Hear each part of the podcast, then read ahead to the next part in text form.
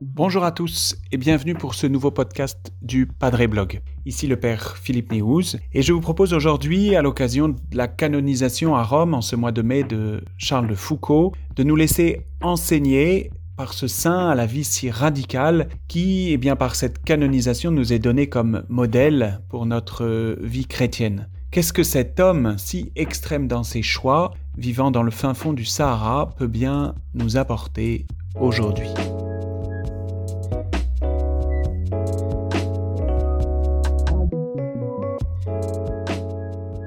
Le premier élément que l'on retient sans nul doute dans la vie de Charles de Foucault est sa spectaculaire et radicale conversion. Il est né en 1858 dans une famille aristocratique euh, aisée, dans laquelle il est élevé dans la foi catholique tant par ses parents que par ses grands-parents qu'il prennent euh, en charge lorsqu'il devient orphelin, à peine âgé de 6 ans. Malgré ce deuil, Charles grandit entouré d'affection et peut laisser grandir sa, vie de foi. On sait par exemple qu'il reçoit l'Eucharistie et qu'il est confirmé ce même jour avec un grand zèle alors qu'il a 14 ans. Mais dès 15 ans, il commence à s'éloigner de la foi, se laissant entraîner par euh, des amis, par des enseignants, par des lectures qui viennent étouffer progressivement en lui la lumière de la foi. Puis il va intégrer l'école militaire de Saint-Cyr et puis enfin l'école de cavalerie à Saumur et tout au long de ces longues années, il se signale plutôt par son humour déplacé, par sa vie dissolue, profitant de manière euh, bien malheureuse de l'héritage familial. Ses amis même le, surnomment assez rapidement le porc.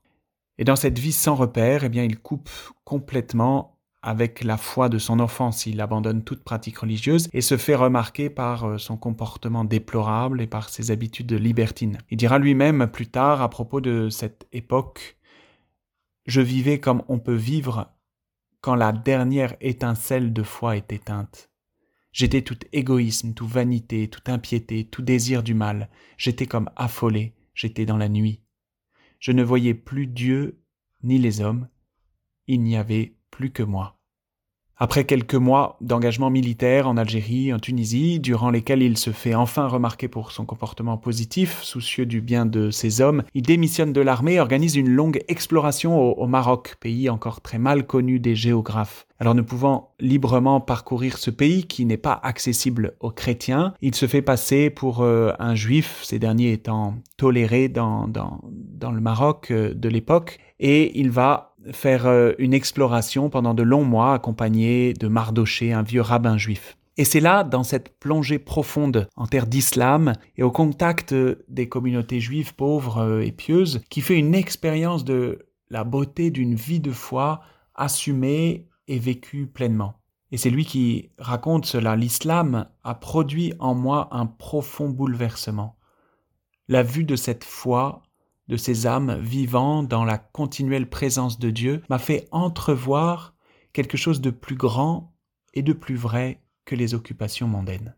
Et donc il reviendra auréolé de ce séjour, son travail, reconnaissance au Maroc, étant primé par la Société de géographie de Paris, mais surtout il en revient profondément transformé. Il s'interroge sur euh, sa propre foi, sur son propre attachement à l'Église catholique et, désire retrouver la foi. Nous, connaissons bien cette exclamation qui jaillit alors de son cœur, Mon Dieu, si vous existez, faites que je vous connaisse. Et bien que revenu dans la vie parisienne, eh bien il rompt radicalement avec ses habitudes d'avant et se laisse guider dans ses premiers pas de, de, croyant par sa cousine Marie de, de Bondy et rapidement aussi par l'abbé Huvelin qui est prêtre à l'église Saint-Augustin. Ce dernier va finir par l'inviter à se confesser, ce que Charles de Foucault fait avant de recevoir la communion. Et c'est pour lui un, moment de grâce immense. Il raconte cela. Aussitôt que je crus qu'il y avait un Dieu, je compris que je ne pouvais pas faire autrement que de ne vivre que pour lui. Ma vocation religieuse date de la même heure que ma foi. Dieu est si grand. Il y a une telle différence entre Dieu et tout ce qui n'est pas lui.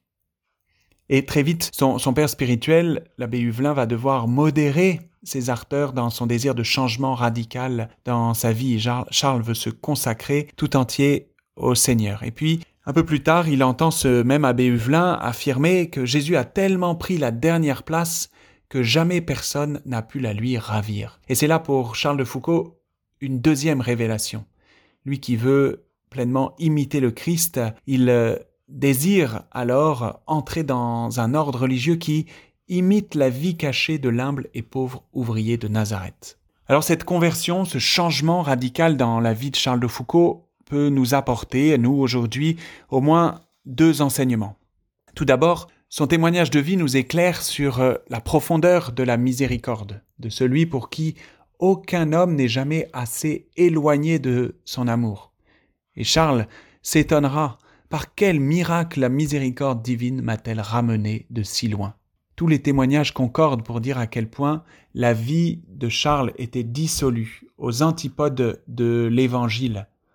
Pourtant c'est là, dans cet itinéraire embourbé, égaré, que Dieu vient le chercher. Dieu vient se manifester à lui dans la sécheresse de son âme. Et il est bon, je crois, de, de réentendre cela dans le regard que nous portons tant sur nous-mêmes que sur ceux qui nous entourent sur nous-mêmes avec cette invitation à vivre des sacrements, dont celui de la réconciliation, comme Charles le fit lui-même à Saint Augustin. Et c'est lui qui, qui raconte plus tard Espérons, celui qui a donné à ses disciples le pouvoir de guérir les maladies du corps, a donné à son Église le pouvoir de guérir celles de l'âme. Si malades que nous soyons, allons à son Église, elle guérira notre âme. Et puis cela change aussi notre regard sur euh, tous ceux qui sont autour de nous, un regard rempli d'espérance, un regard qui voit en chacun un être profondément bon, voulu, aimé et appelé à la sainteté, et un regard qui pose sur chacun le regard miséricordieux du Père. Et puis deuxièmement, cette conversion de, de Charles de Foucault nous manifeste aussi l'accueil de cette miséricorde de Dieu. Face à la folie de Dieu, de son amour et de sa croix, face à l'absolu de cette miséricorde offerte, Charles nous manifeste l'ardeur que devrait avoir un cœur qui cherche Dieu, sans concession, sans demi-mesure, sans faux semblant, un être tout à Dieu, tout avec Dieu, tout pour Dieu.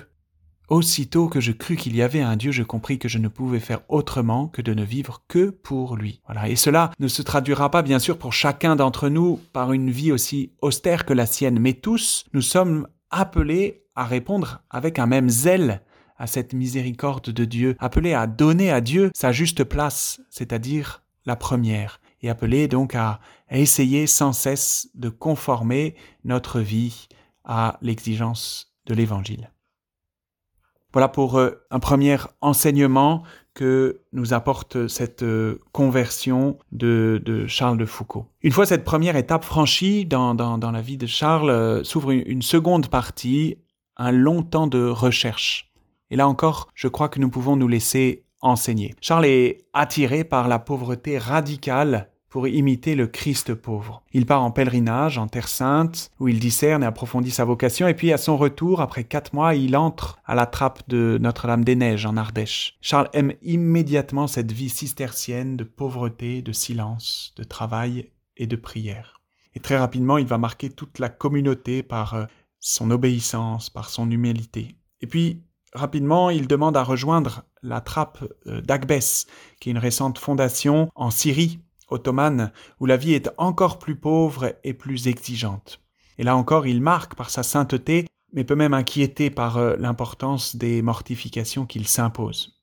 Et il exprime bien son souhait. Je ne veux m'éloigner de cette dernière place que je suis venu chercher dans cette abjection dans laquelle je désire m'enfoncer toujours plus à la suite de notre Seigneur.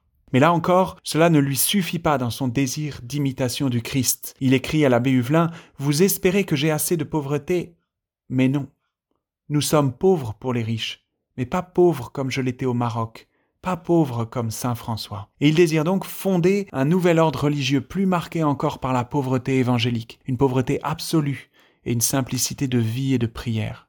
L'abbé Huvelin, avec qui il garde un lien épistolaire lui déconseille de fonder une communauté. Après plusieurs étapes à l'abbaye de Staweli en Algérie et à Rome pour un temps d'études, il décide finalement de retourner en Terre Sainte. Et là, il s'installe comme jardinier ou comme homme à tout faire au fond du jardin des Clarisses de Nazareth, demandant pour seul salaire un morceau de pain et l'hébergement dans la cabane du jardin. Il garde cette vie érémitique pendant trois ans, se réjouissant de cette vie cachée et simple. Et sur invitation de la mère supérieure des Clarisses qui l'accueille, il rentre en France pour être ordonné prêtre. Puis il part pour le Sahara, d'abord à Beni Abbès, à la frontière avec le Maroc, puis plus au sud encore, à Tamanrasset, pour rejoindre les plus petits, les plus isolés, les plus abandonnés à ses yeux, le peuple touareg. Deuxième étape donc dans la vie de Charles de Foucault, cette longue recherche de Dieu, de sa juste place. Où est-il appelé par Dieu? Il veut se faire proche du plus petit, prendre la dernière place, mais où est-elle? Il désire, comme il le dit, voir en tout être humain, derrière les voiles et les apparences, un être ineffablement sacré. Cette recherche pourrait être lue comme une insatisfaction perpétuelle, une sorte de, fuite en avant, mais c'est surtout, je crois, une exigence insatiable, une persévérance dans sa quête de pauvreté, dans son désir d'obéir à l'appel brûlant qu'il a laissé grandir en lui de s'identifier au Christ pauvre. Qu'il me soit fait selon ta parole. nous connaissons bien sa, sa longue prière d'abandon. Mon Père, je me remets entre vos mains. Mon Père, je m'abandonne à vous. Mon Père, faites de moi ce qu'il vous plaira. Quoi que vous fassiez de moi, je vous remercie. Merci de tout, je suis prête à tout, j'accepte tout. Pourvu que votre volonté se fasse en moi, pourvu que votre volonté se fasse en tous vos enfants. Charles de Foucault nous exhorte donc par sa vie, par son long chemin depuis le confessionnal de la paroisse Saint-Augustin à Paris jusqu'au sable du Sahara, entouré du peuple des Touaregs, à la persévérance, à faire résonner sans cesse en nous ce questionnement où suis-je appelé par le Seigneur? Quelle est sa volonté? Sans jamais se considérer comme euh, installé, comme euh, arrivé. Il y a là cette exigence de l'Évangile qui nous garde sur euh, le chemin vers le ciel et sur le chemin de la charité. Deuxième enseignement donc, celui de la persévérance. Et puis enfin, une troisième étape pour Charles de Foucault, alors qu'il a tant cherché, qu'il s'est tant étant déplacé à la recherche de la juste place, le voilà au cœur du Sahara algérien. Et il semble qu'il se trouve enfin à sa place. Il cherche à se faire proche de tous, accessible, simple et pauvre. D'abord à Beniabès, puis à Tamanrasset. Et il veut que sa vie simple, mais moins cachée qu'à Nazareth dans le jardin des Clarisses, eh bien soit un témoignage vivant et permanent de l'Évangile. C'est lui qui nous dit tout notre être doit être une prédication vivante, un reflet de Jésus, un parfum de Jésus. Ou encore, tout notre être doit crier l'Évangile sur les toits.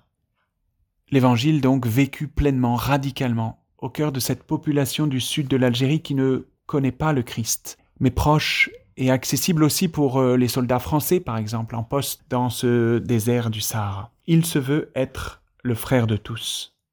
Je veux habituer tous les habitants, écrira-t-il, chrétiens, musulmans, juifs et idolâtres, à me regarder comme leur frère, le frère universel.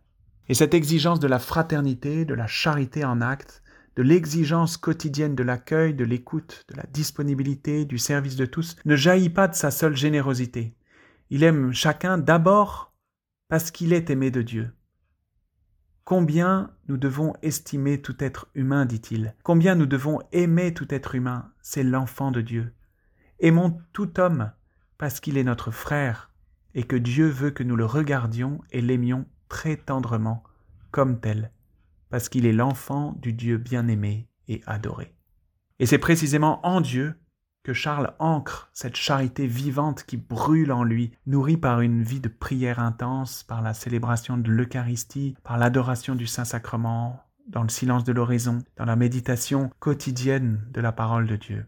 Et lui qui est si souvent sollicité par les personnes des environs, invite pourtant, prions, prions beaucoup, beaucoup, puisque nos prières sont si puissantes, puisqu'elles sont comme des flèches qui ne retourne jamais en arrière, puisque chaque mot, chaque instant peut obtenir, obtient, si nous avons la foi, des grâces sans nombre pour le prochain. Sa prière demande sans cesse des grâces pour son prochain, pour ce vieil homme berbère qui vient discuter avec lui, pour ce général français qui revient lentement la foi, pour ce chef touareg avec qui il se lie lentement d'amitié. Tous sont portés par Charles dans sa supplication au Père comme ultime acte de charité.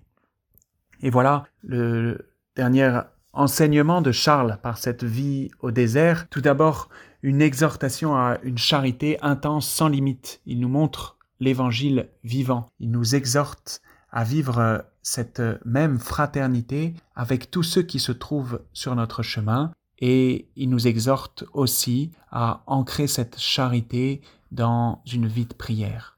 La charité ne peut demeurer fidèle et humble sans la prière et sans les sacrements. Voilà, chers amis, laissons-nous donc euh, enseigner par euh, cette euh, vie de Charles de Foucault qui est canonisé en ce mois de mai et demandons cette grâce de la conversion radicale et permanente en accueillant la miséricorde du Père et puis demandons à savoir rechercher la juste place à la suite du Christ et à nous faire le frère de tout autre homme autour de nous.